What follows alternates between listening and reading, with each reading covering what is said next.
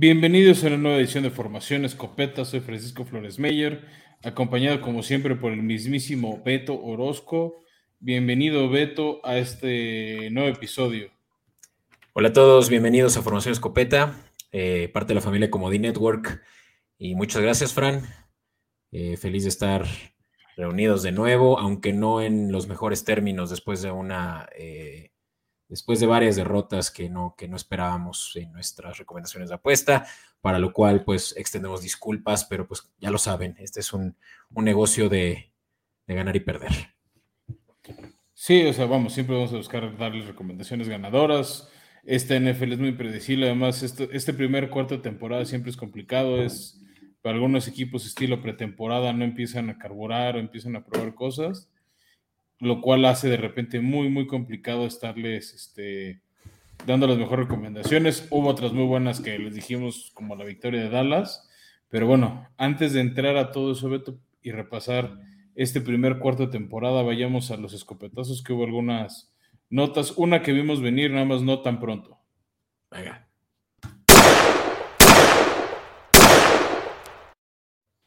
Pues la primera nota, el primer escopetazo es el anuncio dio el lunes, que Matt Rule ya no es entrenador de las Panteras de Carolina. La verdad es que esto es algo que se veía venir. Tú y yo lo hablamos en algunos de nuestros episodios previos de la temporada, que no, no se le veía muchos pies y cabezas a este proyecto. Y, es, y se une una larga lista de entrenadores eh, en jefe que no funcionan en el nivel profesional que vienen de colegial de manera exitosa. Ahorita el único que queda más o menos por ahí volando de esos es Cliff Kingsbury, pero hay algo que sí funciona en colegial que no en la NFL, se habla mucho del tema de, motivación, del tema de poder que tienen los entrenadores en colegial y que no tienen en la NFL por el tema de los contratos, del gerente general. Y pues que, digo, no, no traduce y Matt Rule se va después de marca de 1 y 4 con Carolina y que la ofensiva que era su especialidad nunca carburó. Y además, Tampoco creas que trajeron a un erudito de colegial de, de, Baylor, ¿no? En donde su récord fue 19-20. Eh, fue la última temporada. La en la Universidad de Tempe es donde le fue bien. Ajá. Sí, ahí, ahí sí le fue mejor de. Pero ya estamos hablando de una década, ¿no? O sea, también ya tiene rato de eso y, y pues sinceramente es que la mayoría de sus temporadas sí fueron más. Eh, del 0.5%, digo, del 50% de juegos ganados y 50% perdidos. Sin embargo, en las Panteras de Carolina terminó con un récord de 11-27. Eso es una probabilidad de 28%, ¿no? Entonces, de un, porcentaje de victorias, ¿no? Muy bajo. Eh, y a su tercer año en la, en, en la NFL como head coach de los Carolina Panthers es corrido, incluso antes de la mitad de la temporada. Creo que eso no sucede mucho, ¿no? Normalmente se espera eh, pues el dueño hasta Thanksgiving, ¿no? Que es cuando todos lo conocemos como el Viernes Negro o Lunes Negro. ¿no? el Lunes Negro es el lunes después de que acabe la temporada, realmente. No, lo confundas con el Viernes Negro de compras. Este. Muchas veces se esperan luego la semana de bye como para que el nuevo coach interino pueda medio poner orden. Puede haber casos drásticos como hace un año el de Gruden, que era un tema pues, de violencia, de, acosos, de malas prácticas entre el equipo, que pues no les vas a dar cinco minutos más para que sigan con eso. Sí. Este, el caso de Madrid es que pues sí, ya era insostenible esto y mejor cortaron por lo sano. Este, veamos cómo funcionan las panteras ahora. En su lugar se queda el coordinador defensivo, perdón, Fran, pero para quienes están interesados en esta nota y que sigue con ellos, Phil Snow, coordinador defensivo, es quien toma las riendas del head coach interino. Yo había leído que Steve Wilkes, ¿eh? Que era entrenador de juego en pase. ¿Ah, sí? Mm. Sí. Ok, interesante. Este, era de, secundaria, es un hombre, de ah, hecho, de, Charlotte, North Carolina. Este. De hecho, por lo menos en tema de diversidad está interesante para la liga porque es un hombre de, ascendencia este, afroamericana. Sí. Este, lleva muchos años de coach, desde el 95, mucho tiempo en colegial, y ya por ahí de 2005 llegó este, a la NFL con Washington, de los Bears, Chargers y Carolina. Sí, ¿sabes qué? Leí mal. Corrieron también al coordinador defensivo junto con Rule y en su lugar como interino se queda Steve Wilkes. Tienes toda la razón. Gracias por eso. Que ya había estado en, que ya había estado en Carolina, Beto, en, este, como asistente head coach cuando perdió el Super Bowl 50 con Ron Rivera. Sí. Este, sí, estuvo. Pero estuvo un rato en Arizona en ese año horrible, después de que se fue Bruce Arians, cuando, cuando contempló el retiro y ya después Tampa lo sacó de ahí. Este, y no le fue nada, nada, nada bien. Este, y no nos duró un año, si mal lo recuerdo. Solo estuvo la, la temporada 2018 y terrible año para él.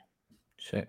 Pero bueno, lo, más probable es que veamos a, Coach Rule de regreso al colegial, ¿no? Yo creo que sí le van a abrir la puerta. Por ahí escuchaba algo de que en los Wolverines podía tener posibilidades, por lo menos como, no como head coach, pero, pero sí en el, en el coaching staff de, de Harbaugh. Sí, o sea, yo creo que le va a tomar un poquito de tiempo volver a, a ese tipo de posiciones, este, gerenciales. Como entrenador en jefe, porque es como ese periodo de purga, ya sabes, ¿no? De, de transicionar. Además, ya me acordé, Steve Wilkes fue el infame que tuvo a Josh Rosen de QB. Mm, terrible. Pero agarró a tu querido Chase Edmonds y Christian Kirk. Entonces, Muy bien, pues creo que es, ah, bueno, ¿hay alguna nota más que valga la pena? Pues mira, nada más rápido, sobre todo para los, los que tienen su fantasy. Este, dos lesiones, una ya corte en los equipos, que es Rashad Penny, el corredor estelar de, Seattle. Se rompió la, tibia y ya va y sueño. Entonces, este, a buscar reemplazos. Para eso ahorita vamos a ir al kit de emergencia. Y también de tus patriotas se lesionó y va a estar ausente varias semanas. Damien Harris, este, es un esguince de tercer grado. Entonces, este, se especula, dicen varios partidos, hablamos por ahí de unos 2, 3 como mínimo por el tipo de lesión. Baja sensible de tus pads, también vamos a ver cómo, qué recomendación damos ahí para poner. Y no vamos a tocar los copetazos porque lo vamos a hacer en la cobertura, pero vamos a hablar de todas estas polémicas jugadas o, este, o banderas amarillas de rudeza contra el, contra el coreback, si sí o si no, si es una reacción a lo que pasó en Tua, pero pues, espérense en la sección de cobertura y ya llegaremos a eso. Pero mientras nos vamos al, al de emergencia, Vamos pues.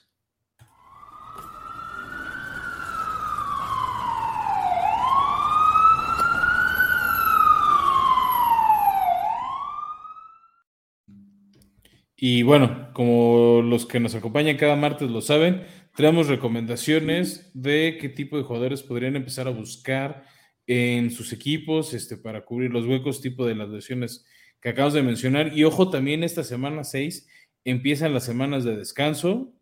Eh, esta semana descansan Tejanos, Titanes, Leones de Detroit y Raiders. Entonces hay varios equipos de fantasy que van a sufrir bajas ofensivas como Carr, como Davante Adams, que además se ha suspendido varios partidos. Jamal Adams, este, que estaba funcionando muy bien como corredor. Robert Woods, este, etcétera, ¿no? Damien Pierce, que hemos recomendado mucho. Por eso tenemos este kit pensando en cómo pueden cubrir algunas, tal vez no todas estas bajas, pero sí varias, este, y sacar adelante su, semana 6 y que sea ganador. Correcto, y pues predominan los Seahawks y los Patriots, ¿no? En nuestras recomendaciones por, como decíamos, la inminente eh, banqueada que va a tener Damien Harris a causa de esa lesión, eh, para el caso de Patriotas, lo cual eh, abre mucho la puerta para quienes todavía lo ven disponible en Free, free Agents en sus ligas, a Ramondre Stevenson. Ramondre Stevenson tuvo en el juego pasado, por supuesto, la mayor, la, la, mayor cantidad de carries y pues vieron que incluso flanquearon a los Detroit Lions en ceros. Y pues realmente es que Ramondre corrió eh, casi todo el juego, ¿no? Se, enfocó, se enfocó. Bueno, o sea, obviamente la lesión ayuda a que suba su porcentaje de. No, e incluso yo me refiero a contra la corrida, ¿no? Ahorita podría mencionar cómo está el porcentaje, pero por lo menos yo sí veo como una eh, productividad del 70%, digo, eh, capacidad de correr el balón 70% versus 30%, por lo menos en este juego en particular. Puede que Ramondre sea justamente estos powerbacks similares a como, pues, eh, Nick Chop, como aquellos que son muy físicos, ¿no? Y, pueden ofrecer muchas yardas por acarreo, ¿no? Que está sobre el con el estilo de juego de es decir, y, más también por el estilo de cómo funciona Patriotas, que están con su tercer QB, ¿no? Bailey Zappi, no sabemos hasta cuándo. Sigue intermitente Mac Jones, este, no se ha confirmado si ya libró o no el protocolo de conmociones. Eh, ay, Brian Hoyer. Sí, Hoyer, sí. Que tuvo esa conmoción en la semana 4 contra Green Bay. Entonces, mientras depende de tu tercer QB que apenas está agarrando las riendas, que no espera jugar este año, pues es, mejor este, confiar más en tu juego terrestre. Y mencionaba yardas eh, por acarreo. Qué mejor que tener más de 6 yardas por acarreo, que fue lo que tuvo contra los Detroit Lions, para un total de 25 acarreos. Pues haces las matemáticas y te va a dar casi 200 yardas. Entonces ahí tienes realmente un caballito de batalla para tu fantasy si es que todavía lo ves disponible. Solo en un 25% de las ligas podría estar disponible. Quien sí va a estar más disponible, Fran, va a ser quien va a suplir a eh, Penny en Seahawks y es el novato Kenneth Walker, que eh, hemos hablado mucho, bueno, no mucho, pero ha salido a la conversación en estos, eh, en este programa y es pues justamente este tipo de, recurso el cual le gusta mucho a, al head coach de los Seahawks. A Pete Carroll. A Pete Carroll que pues ya lo, ya lo hemos visto en ocasiones pasadas, ¿no? Que es justamente en, quien recaen en su RB1. Penny de por mucho tiempo ha estado lesionado por lo menos en una parcialidad de una temporada y este, esta tampoco es excepción. Entonces, Kenneth Walker yo creo que va a ser el principal objetivo de la mayoría de los owners, ¿no? Disponible todavía en más de un 60% de las ligas, entonces ahí está la oportunidad y un powerback que te va a dar también unos 15 puntos por partido promedio. Vale. ¿Y con qué cierras tu trifecta, Beto? Bueno, pues una que puede que sea también, eh, digamos, no, no tan obvia, porque no es de las mejores defensivas, pero me llama mucho la atención la disponibilidad que hay de la defensiva de los Patriotas. Y ahora, si es que justamente como decías, Fran, para los equipos que ya descansan, los Tejanos, los Lions, ¿quién va a tener a los Lions, no? O, o a los Tejanos como defensiva, pero pues en ligas más deep puede que tengas que tener una de esas. Oh, la de Titanes no estaba tan mal rankeada, ¿eh? está por ahí de defensiva 8 o 9 en fantasy. O, sí, le he visto ocupada en varias ligas.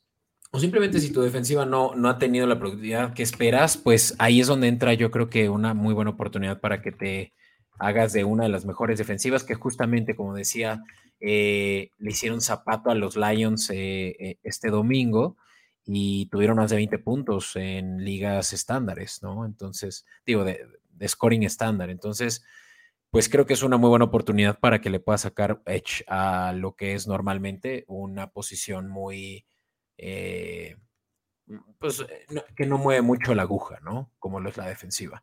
Y disponible en más de un 30% de las ligas todavía. 40, de hecho. Va. Va.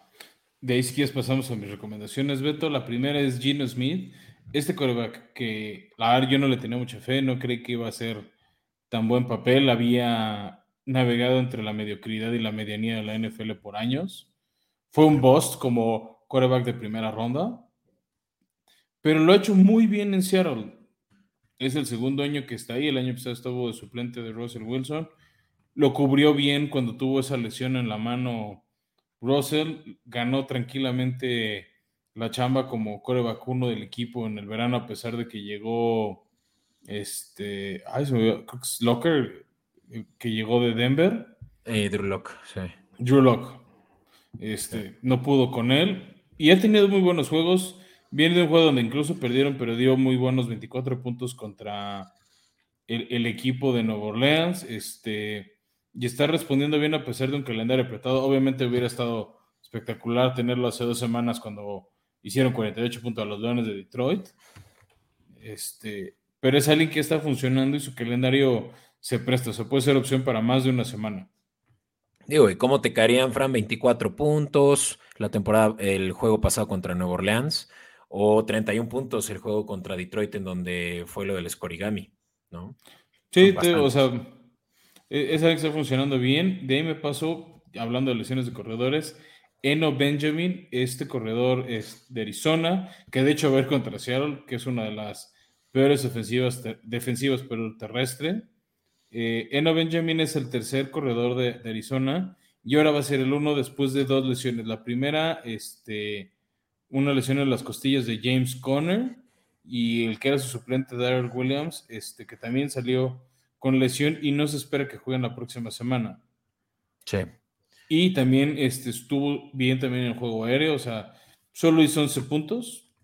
Este, más o menos por ahí está el promedio de puntos que va a estar haciendo. Tuvo una primera buena semana contra Kansas haciendo 6, este, 5, luego una buena defensa contra Carrera Rams, solo hizo 2 y cachito, y siendo el corredor número 3, ¿no? Aquí ya, ya tuvo un touchdown la semana pasada y se le vienen algunos partidos contra defensivos muy endebles contra la carrera. Entonces creo que es alguien que puede llegar a tu equipo a quedarse.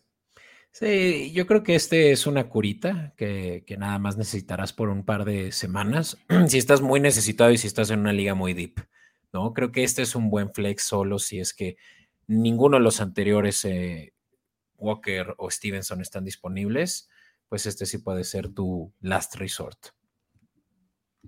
Sin quitarle mérito. Sí, ¿eh? No, o si por lesión es un corredor, o sea. Sí. Más porque los Cardenales juegan mucho terrestre, ¿no? También no tienen muchas armas eh, eh, por aire que, obligarán a utilizar a Eno mucho, ¿no? Exacto. Pero y hablando jugadas por pase, ¿eh? O sea, atrapó por ahí o sea, 24 yardas de pase este, justo la semana pasada. Oye, hablando de abusar, abusar de, de, la posición, ¿qué hay de este último que recomiendas? El hombre navaja suiza, el mismísimo Tyson Hill. Este, un jugador que hizo tres touchdowns la semana pasada, o sea, está listeado como tight end, hace mil cosas para el equipo, de repente lanza pases, de repente los, no, casi nunca los atrapa, este, o sea, casi no sale pase, es un power runner, también está en el equipo, en equipos especiales regresando patadas es alguien que está resolviendo la ofensiva de Santos, sobre todo con tantas lesiones en el equipo. Sí, hizo 36 puntos el juego pasado contra 34, perdón, contra Seattle.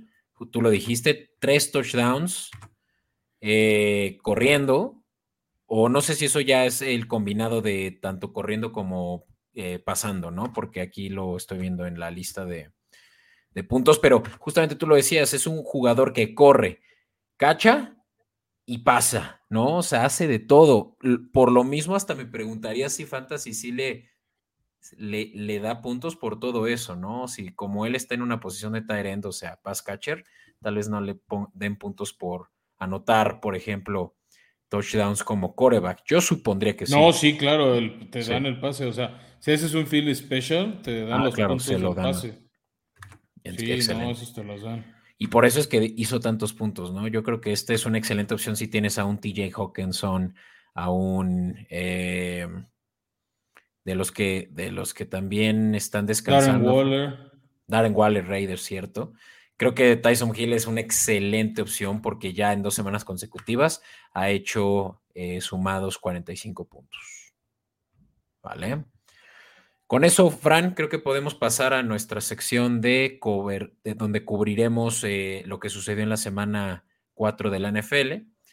Eh, no sé si quiera cerrar con algo o pasamos de lleno. No, no, mejor vamos a hablar de los partidos, que es lo que la gente quiere oír. Venga. In tight coverage. Y arrancamos con la semana, con lo que fue la semana 5 con un partido infame, soporífero, de hueva, eh, de castigo de Dios, que fue la victoria en tiempo extra de los Colts contra los Denver, partido que Denver por irse por el Analytics este, pudo haber empatado. Un partido que tuvo una peculiar apuesta que era de si apostabas a que había cero touchdowns en todo el juego, pagaba una línea absurda, o sea, creo que con 50 pesos te das como 5 mil, porque nadie creía esa probabilidad y menos en tiempo extra. ¿no? Un partido de puras patadas, muchos errores, también muchas lesiones. Por ejemplo, al principio, principio del partido, este, salió conmocionado Nahim Hines, el corredor suplente de Indianapolis que estaba cubriendo a Jonathan Taylor y este, sí se veía así traqueteado. Russell Wilson que no camina con los Broncos, una ofensiva que nada más no funciona. Denver dominó el partido en grandes medidas, pero nunca pudo matar. Y al final, Matt Ryan sacó la apuesta de riesgo que le recomendamos de más de 243 yardas, llegó casi a las 260, cero touchdowns. Nosotros no les prometimos touchdowns, nos prometimos yardas y las entregó. Y también una ofensiva de los Colts que tienen que hacer algo pronto, que quién sabe cómo, pero son el segundo lugar de su división. Este, pero que jugando así no se les ve futuro. Y viene una prueba fuerte para ellos la semana 6, pero ya hablaremos de eso en nuestro siguiente episodio. De ahí, Beto, me paso al partido que, vi en mi desayuno, que fue la victoria, para mí un poco sorpresiva de Gigantes contra Green Bay. Green Bay, un partido que lo había tenido controlado buena parte, se fue ya con 20 puntos al medio tiempo. Y Gigantes que con Brian Devil están incontenibles. Empiezo a ver fuerte a Brian Devil como candidato al Head Coach of the Year. De hecho, ahorita es el favorito, paga, mm, había escuchado por ahí de más 300, algo así. Brian Devil. Es que la transformación que le hizo a los gigantes es muy buena. Tener una convicción, o sea, porque no tienen armas, no tienen receptores. Y aún así Daniel Jones está completando pases o está corriendo. O sea, Daniel Jones creo que se empieza a ganar su contrato. O sea, no es para que le paguen 25 millones de dólares al año, pero creo que no sería para cepillarlo. O sea, creo que está haciendo un trabajo bueno. Y Brian Dable sacándole juego y metiéndole una actitud muy positiva a su equipo, que no se rindió nunca a pesar de ir con el marcador medio en contra que incluso se dio el lujo de regalarle un safety a Green Bay, que fueron sus únicos dos puntos en toda la segunda mitad, y Green Bay que ya no pudo con los milagros de otras épocas de Aaron Rodgers, y cómo extrañan a Davante Adams, y aunque ya llegó Jair Alexander, la defensiva no termina de carburar en Green Bay. Sí, sí, pues eh, tienen lesiones, ¿no? Como la de Jair Alexander que no... Sí, ya jugó, ¿eh? Jugó contra Gigantes. Ah, sí jugó. Mm no lo no creo que haya estado al 100 porque pues los gigantes movieron el balón a placer, tanto así que se dieron las altas que le recomendamos aquí. Em, y pues obviamente que Gigantes cubrió, pues porque ganó, ¿no? Pero yo creo que el money line hubiera sido eh, pues muy sabroso, ¿no? Haberlo, haberlo obtenido. Em, y pues dime si no estás de acuerdo que Saquon Barkley es posiblemente el mejor corredor de la liga hasta este punto de la, la temporada. Creo que sí lo está demostrando y, pero también, o sea, no, no es quitarle mérito. Le ayuda o es factor muy eh, a su favor que, que no hay nadie más en esa ofensiva más de él y Daniel Jones. O sea, eso no es su culpa. Sí, pero, pero vamos, él, es el, lo que a él le toca. Él es el responsable de mover el balón, tanto así que es el segundo eh, corredor con más yardas eh, y el cuarto con más touchdowns, ¿no? Entonces, pues vaya que regresó, ¿no? Que era lo que muchos esperábamos. Yo sí soy. decir, ahorita el uno, de acuerdo a la NFL, es Nick Chop.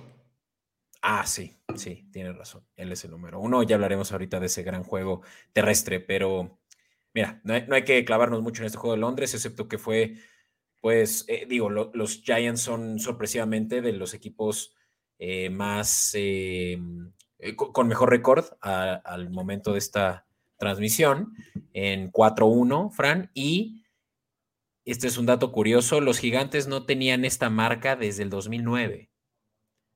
Entonces, creo que vale la pena eh, darle ese mérito como a Dable.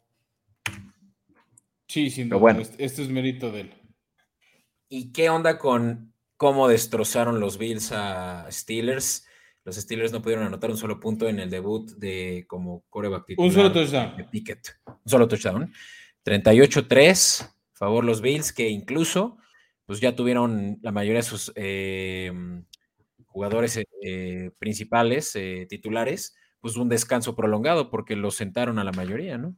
De la paliza. Sí, segunda semana donde hay una paliza de Bills no consecutiva, pero sí Bills destruyendo Steelers que no pudo meter las manos, empieza a sonar que está en zona de peligro el trabajo de Mike Tomlin, se me hace demasiado pronto. O sea, les ha, les ha dado demasiadas cosas buenas como para empezar a ponerse en ese plan con él, pero bueno, en algunos medios empiezan eso, o sea, supongo que es también porque ya, no sé, ya no les cae bien Tomlin o qué.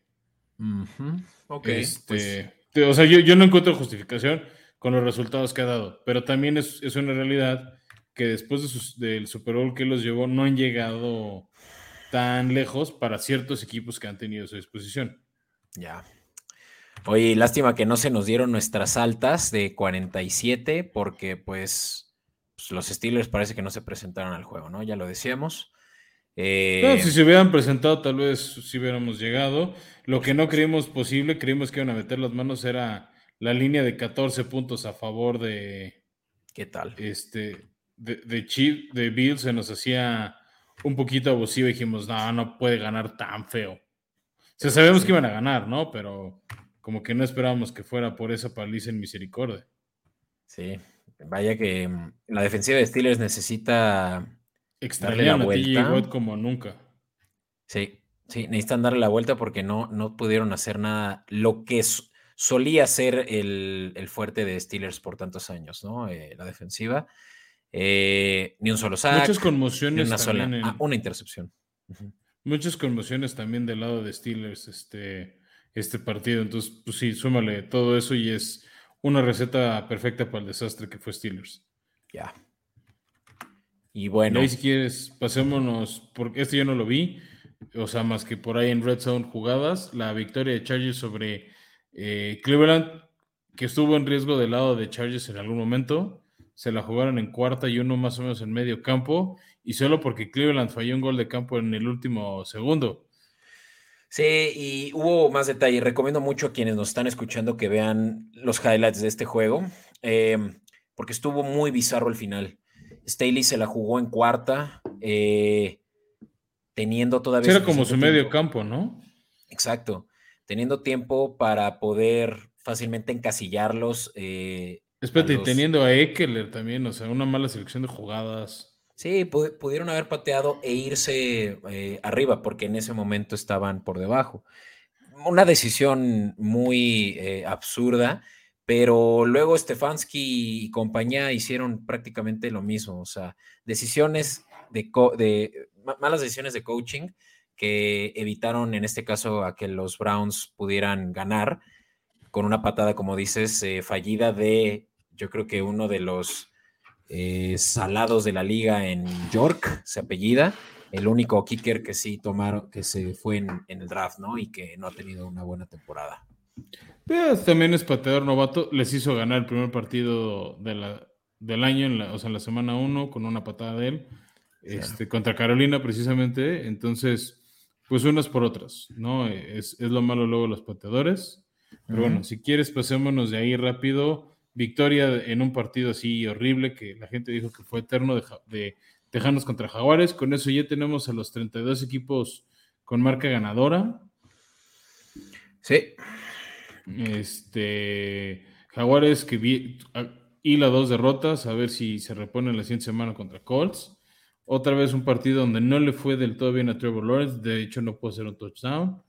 Este, la defensiva de Jaguares que había estado conteniendo en general a la ofensiva de Tejanos, hasta que en el cuarto cuarto este, Damon Pierce les escapa y, y, pone ahí este, el, único touchdown del partido. Sí, fue una gran corrida, además de Damon Pierce que sí corre agresivo y sin misericordia. Pero pues es realmente, yo creo que la derrota de los Jaguares es consecuencia de, no, de novatada, ¿no? De, varias, de, varios errores de, pues de, que se nota que es un equipo joven y que Trevor Lawrence todavía no tiene la confianza necesaria pues para evitar malas eh, jugadas como lo es la intercepción de Stingley, la primera de este novato que fue el primer corner que se fue en el draft y que en ese momento fue cuando sepultaron la, como dije, la confianza de los jaguares que sí eran el mejor equipo en la, en la cancha, tanto así que la línea era de 7.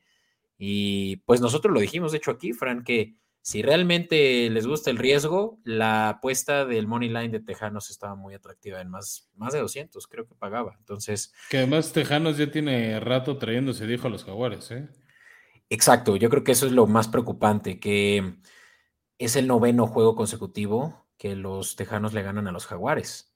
Entonces, parece ser que tienen un archivo oculto los Tejanos de, las debilidades generacionales de los Jaguares en años por venir, porque no, no hace sentido, sobre todo teniendo un equipo que no ha sido constante en coaching staff, ¿no? Entonces, es simplemente mala suerte y que se achican contra su rival. el uniforme o qué? Yo qué sé, pero mira, ya para qué nos clavamos mucho en esto, yo creo que simplemente unos malaventurados jaguares eh, esta semana. Va. Ahora. De ahí pasamos a la victoria de Minnesota. Partido que en algún momento se les complicó, estaban dominando tranquilamente a, los Bears, creo que 21-0, 21-7. Luego los Bears le dieron la vuelta y se pusieron ganando 22 a 21. Este, ya en eso Kirk Cousins y Justin Jefferson dijeron, ya te di chance, se pusieron en, el modo normal en el que saben jugar. Este, y, y controlaron el partido. Y ya después la defensiva cerró interceptando este, a Justin Fields, que por primer partido en el año lanza más de 200 yardas. Este, pero pues para mí sigue sin justificar por qué era un coreback de primera ronda y el intercambio de picks que hizo Chicago por él. Sí, y eh, creo que nada más Baker Mayfield tiene peor eh, porcentaje de pases completos, eh, hablando de, de Fields. Y, pues sí. bueno, mínimo Baker los intenta, o sea, Fields ni lanza. Sí, es que es el problema. yo, yo, creo que estamos viendo uno de los peores equipos overall de la liga en los. ¿Cómo se llama? En los Bears. Y, Pese a eso, pues los Bears están cubriendo sus líneas, Fran. Déjame ver porque aquí no estoy completamente seguro de que sí la hayan cubierto. Sí, cubrieron la línea 8.5. ¿No? Entonces. También en una línea de más de 7 puntos en un divisional, creo que luego es excesivo. Y bueno, pues creo que realmente Minnesota es el que aquí tuvo las de. Eh, las de perder porque iniciando el juego, pues em, empezaron muy bien, ¿no? y aflojaron y creo que fueron malas decisiones. Que esos son los errores que, no puede hacer Minnesota si quiere cumplir tu predicción de playoffs. Ah, claro, yo, yo los puse en playoffs, tiene razón. A los, van bien, ¿eh? 4-1, nada mal. Sí, sí, sí, Teo. El problema es que contra equipos más serios, o sea, si aflojas ese paso de comisión contra Chicago, no regresas. Pues mira, próxima semana ya lo practicaremos en el próximo episodio contra Dolphins. Creo que eso se va a ver. Ya veremos. Yo ahorita vemos por qué no, o sea, no, no es el partido de ejemplo para eso. Pero bueno, de ahí paliza, este, zapato de Patriotas a, Detroit. Hace rato no veía un equipo que lo blanqueaban, 29-0. Nada más no puede Jared Goff con Bill Belichick y su defensiva. Lo acosaron por todos lados, no pudo lanzar a gusto, no pudieron establecer juego terrestre los blitzes, las cargas, las presiones frenaron en seco a una de las mejores, o por lo menos más divertidas ofensivas de la liga. Y con todo, y Bailey Zappi, Patriotas en Foxborough domina placer. Este, y le acomoda una fea derrota a Detroit. Sí, y más que Zappi, pues ya lo decíamos, Ramón de Stevenson que corrió en 25 intentos a 161 yardas. Eh, y eso que no tuvo touchdowns. O sea, creo que realmente Patriotas, si algo tiene son dos cosas, buenos corredores y buenos corners. Y hablando de corners, Fran, eh, una muy buena selección de cuarta ronda, uno de los eh, Jones, Jack Jones, que tuvo un excelente juego. Jack Jones tuvo un total de una intercepción que fue clave para, la victoria y dos pases eh, deflected, ¿no? Entonces, pues ya lo, ya lo hemos platicado antes, los Patriotas son muy buenos para identificar talento en la secundaria y pues sí, realmente es que el pase terrestre y también, eh, digo, el, pase aéreo y el juego terrestre de los Detroit Lions fue una basura. Y eso que era la ofensiva con más puntos anotados hasta ese momento, antes de la semana 5, ¿no? Sí, te digo, o sea, era una ofensiva que, que pintaba bien.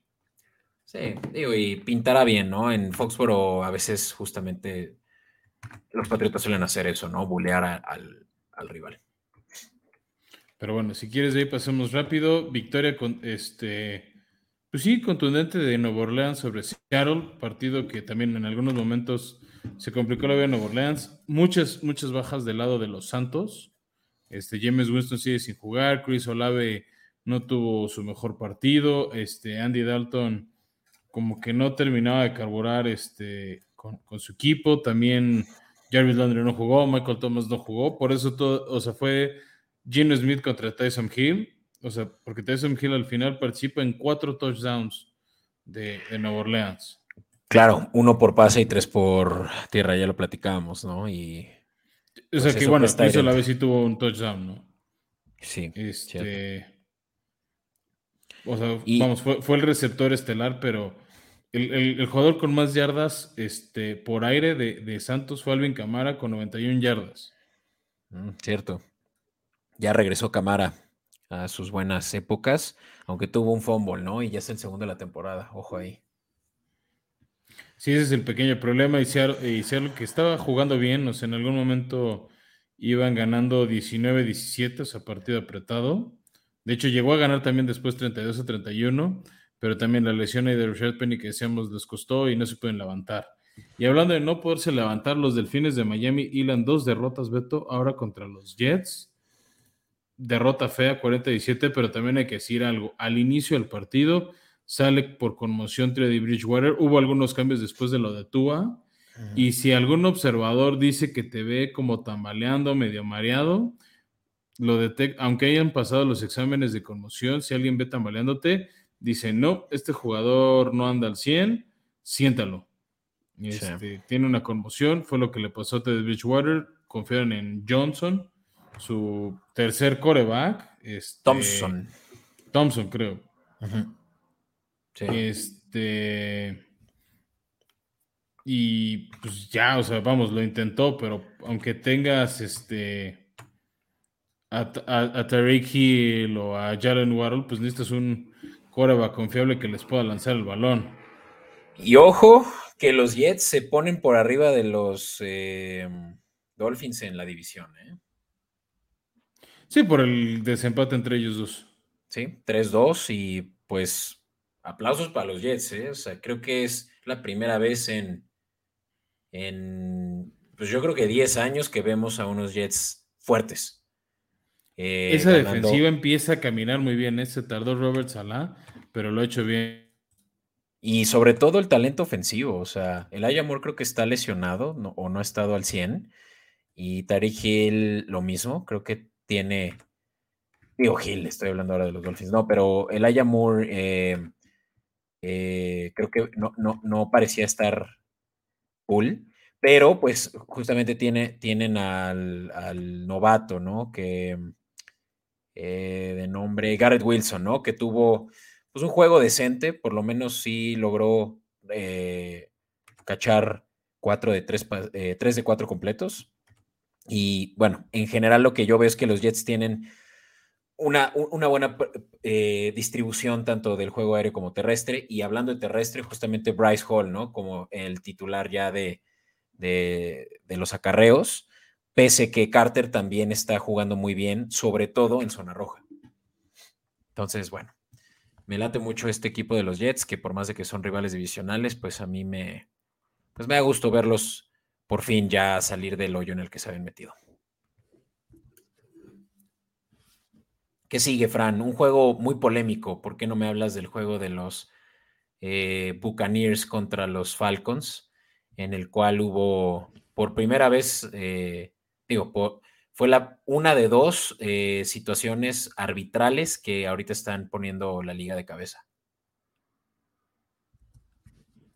Sí, hubo una jugada polémica, este partido que, que Tampa sí dominó, en, las trincheras, en, las jugadas en el campo, no tanto así en el marcador, o sea, no se veía ese dominio de, este, de Tampa.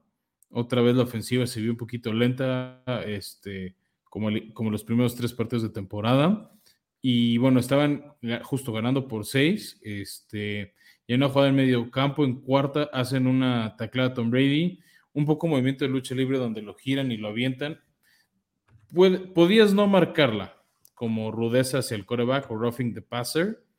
Este, sinceramente, o sea, si no la, si la marcaban como, como captura, nadie había hecho nada. El tema fue la polémica de que tal vez no debió haber sido, o sea, mucha gente no había rudeza. También está el factor que era Tom Brady. Este, entonces, como que mucha gente se queja de que lo protegen de más, que es este consentido de, de la liga. Es que ya está viejito, Fran. Pero bueno, eh, no, yo sé, tiene 45 años, está atravesando un divorcio, etcétera, etcétera. Pero bueno, o sea, la, la polémica recae en que vamos, este, se podía no marcarla y eso le dio vida a una ofensiva de Tampa Bay para quemar el reloj. O sea, creo que el mayor coraje de, mucha gente es que parecía que habían frenado a Tom Brady y, le dieron le dieron más alas. Sí, y, no era roughing de passer. Y era...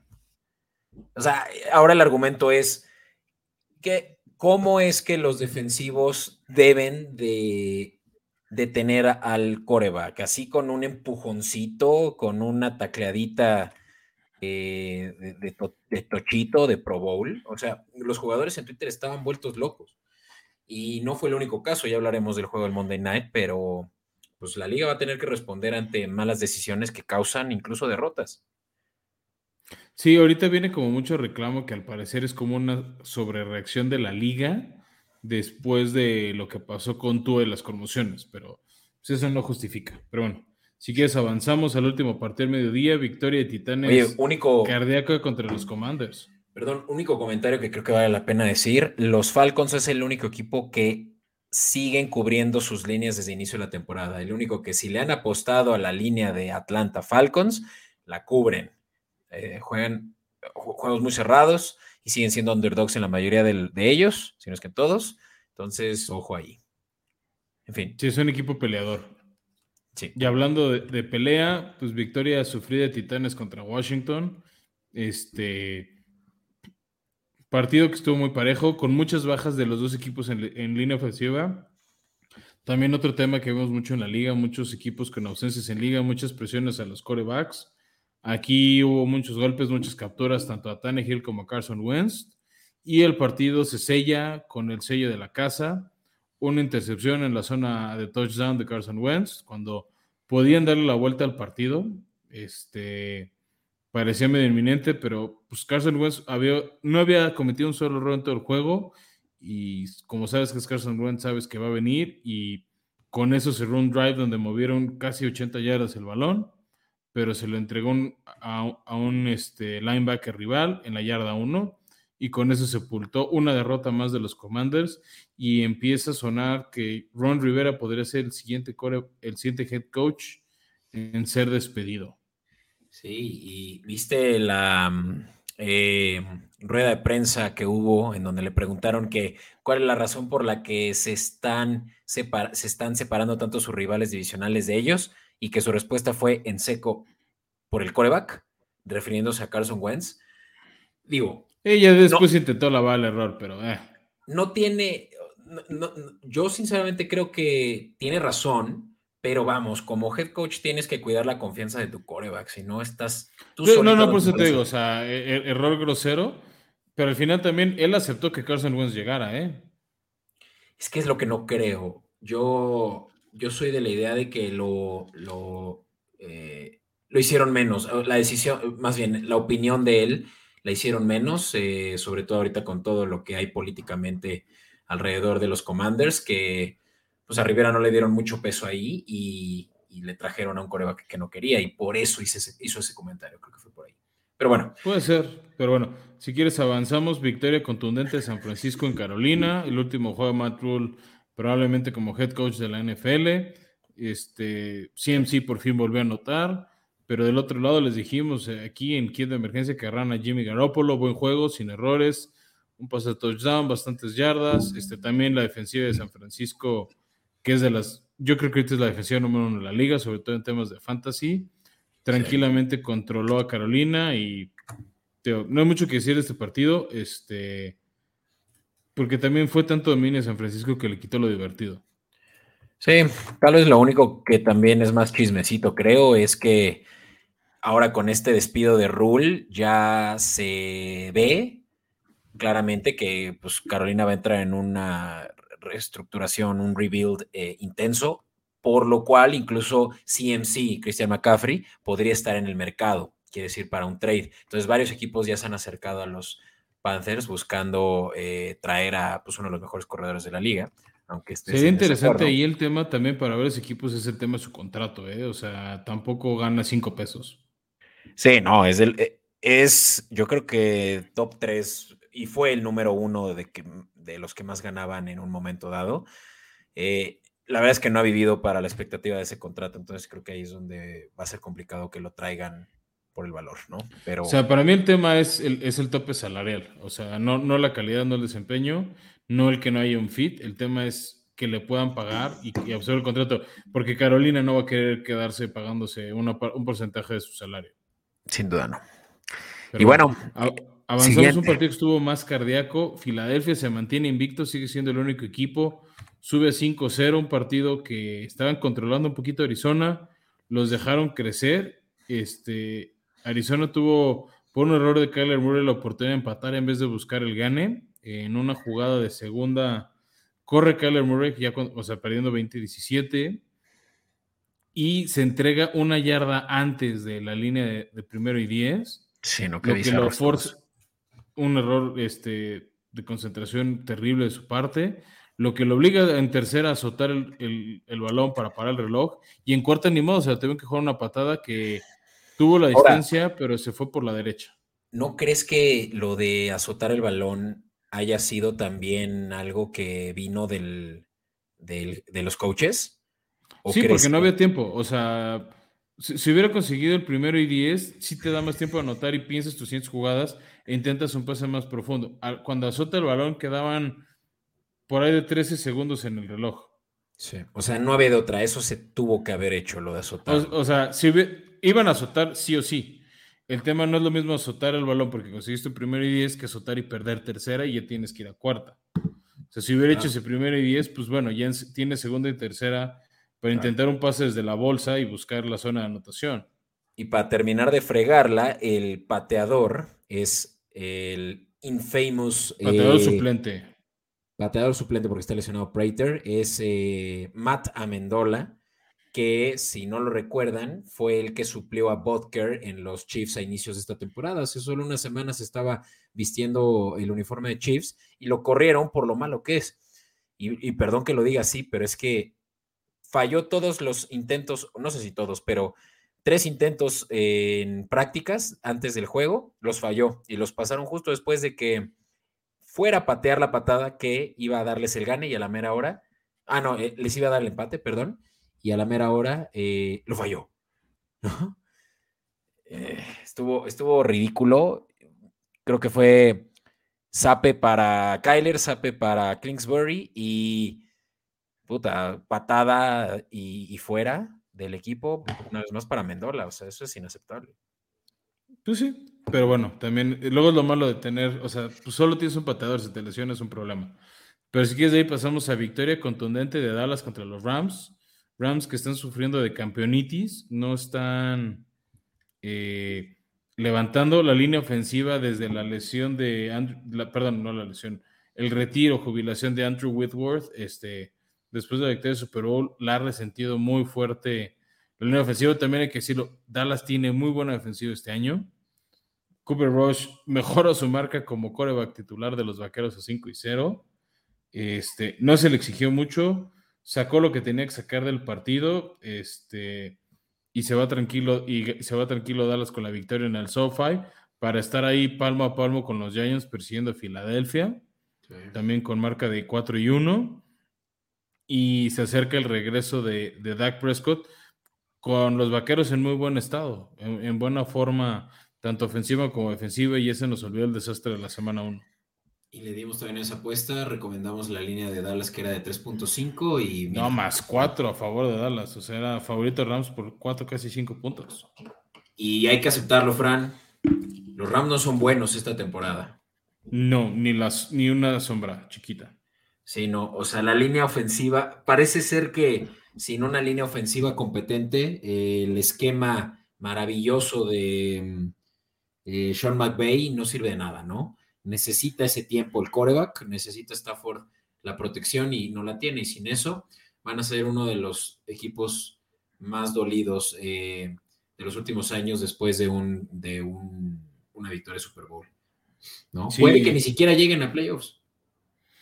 A este ritmo no parece, ¿eh? tristísimo eh, el, presente de los Rams, pero bueno, este, avanzamos al, al, domingo de jueves por la, el juego, perdón, de domingo por la noche, eh, un duelo muy peleado como siempre son los de la AFC Norte. Ahora sí no llegan a los 40 puntos este, ni Bengals ni, ni Ravens. Este partido muy trabado con primero buen dominio de Ravens, luego buen dominio de los Bengals que este, se habían puesto arriba 17, 16, con pocos segundos en el reloj, y ahí es cuando ves por qué Lamar está peleando su dinero, su, su, etiqueta de MVP de la liga. Es un chingón ese güey, o sea, juega con el alma, la neta. Sí, no tiene que correr al baño, es un gran jugador. Y que corra al baño, sí. Es una burla, es una burla cuando pasó en un lunes por la noche. Pero, ¿qué, no, la verdad es que lo hizo muy bien y ahora sí siento que fue un juego colaborativo, ¿no? O sea, la defensiva hizo lo suyo. Por fin ya la línea defensiva eh, hizo presión, claro, a una línea ofensiva de Bengals que mejoró, pero no del todo, ¿no? Eh, Burrow no. que, eso me sorprende, o sea, para toda la lana que le invirtieron esa línea y sigue sin carburar. Sí. Oye, y antes de pasar al último juego, Fran, eh, no hay duda que yo siento que eres el mejor pateador de todos los tiempos, pero qué maravilla, ¿no? O sea, como eh, les dio el gane con esa patada de 63 yardas. Eh, tiene una marca ahora de más de 60 juegos, son por ahí de 61, 62 juegos, eh, en los cuales no ha fallado ni una sola patada en, en cuarto, cuarto, ¿no? Digamos, las patadas decisivas siempre las mete, tanto así que ya van 60 seguidas. Es, es una maravilla, ¿no? Sí, o sea, e, es, que eso es un bono agregado a tu equipo, ¿no? O sea, cuando sabes que, tiene, o sea, que necesitas solo un gol de campo para empatar o darle la vuelta al partido, sabes que no necesitas tantas yardas como otros equipos. Ejemplo, lo que decíamos de Arizona hace unos, segundos. Porque yo siento que te, da esa confianza, uno, y dos, la distancia. Entonces, tu vida se vuelve más sencilla. Así es. Pero y bueno, último juego, Juegazo. Fue un juegazo. Eh, los Raiders fueron ganando por mucho. Creo que iban 17-3 en un punto. Y mm, pues no, claro 17-0 y luego 17-7. Ya. Y luego 27. Y, vaya que los Chiefs, pues, si algo saben hacer es jugar. Eh, pues ahora sí el que. Cuchillo entre los dientes. Exacto. Aunque sea con el dominio de tu rival, tienen ellos la concentración, tienen el talento para poder recuperar el juego al punto de que pues se decidió en los últimos minutos, ¿no? Lo único relevante, ya no hay que dedicarle mucho tiempo a eso, pero mencionar que este es el segundo juego donde se donde hubo otro roughing the passer, y lo digo entre comillas para que no nos ven en Comedy Network eh, por medio de video, y porque claramente también Chris Jones no le llegó agresivo ni con fuerza excesiva como para lastimar a eh, Derek Carr, incluso puso su peso en el, eh, en el brazo contrario con el que estaba tacleando y pese a eso... Le es que aparte con un, brazo, con un brazo no lo estaba tacleando, con un brazo le robó el balón. Le, eh, provocó un fumble a Derek Carr que, también se lo quitaron, o sea, no solo le robaron 15 yardas. Furioso. Sí, los, los abucheos en, este, en Chief Kingdom, en el Arrowhead, estaban impresionantes. Al final, Patrick Mahomes hace lo que sabe hacer. Cuatro pases de touchdown para Travis Kelsey, o sea, si alguien necesitaba puntos de Kelsey en su fantasy para ganar, qué manera de hacerlo. Y le dimos también a esa recomendación apuesta, Fran, para nuestros escuchas que tanto apreciamos, que era que pagaba más 300, algo así.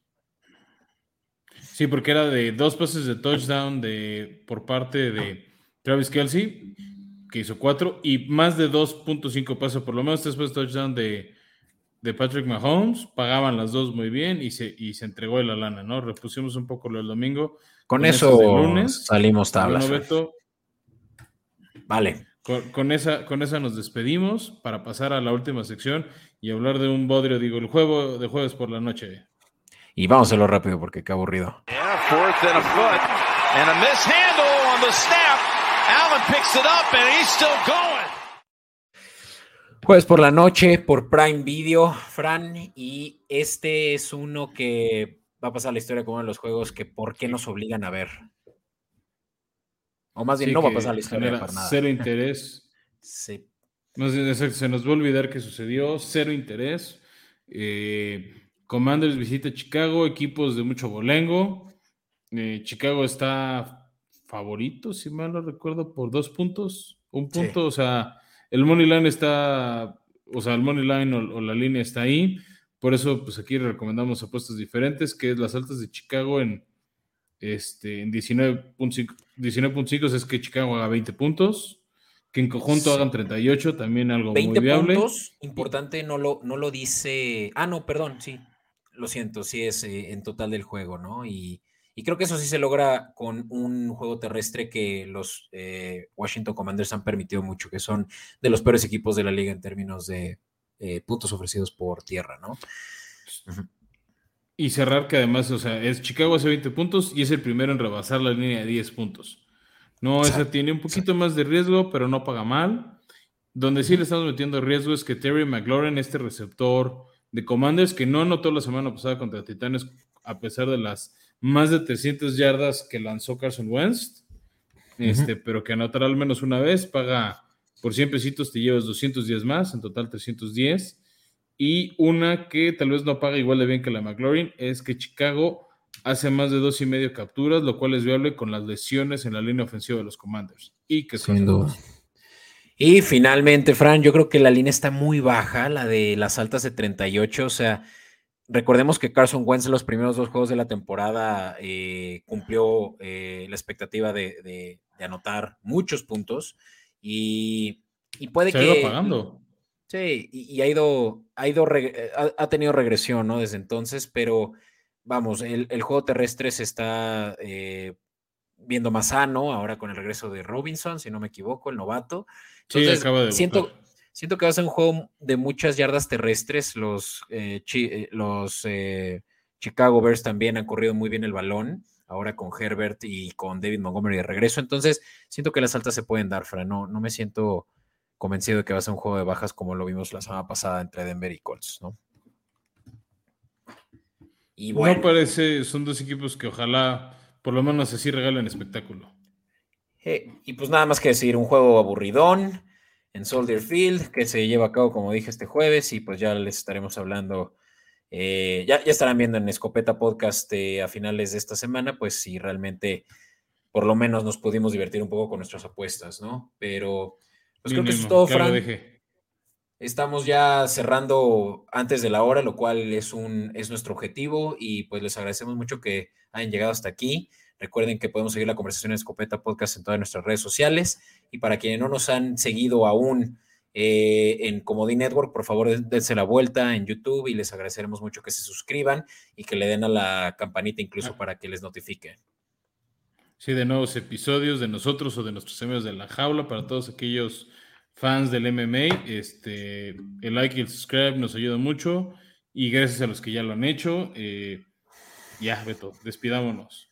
Vámonos pues, muchas gracias a todos y nos vemos la próxima, digo, el, en el segundo episodio de esta semana. Hasta la próxima. Vale. Bye.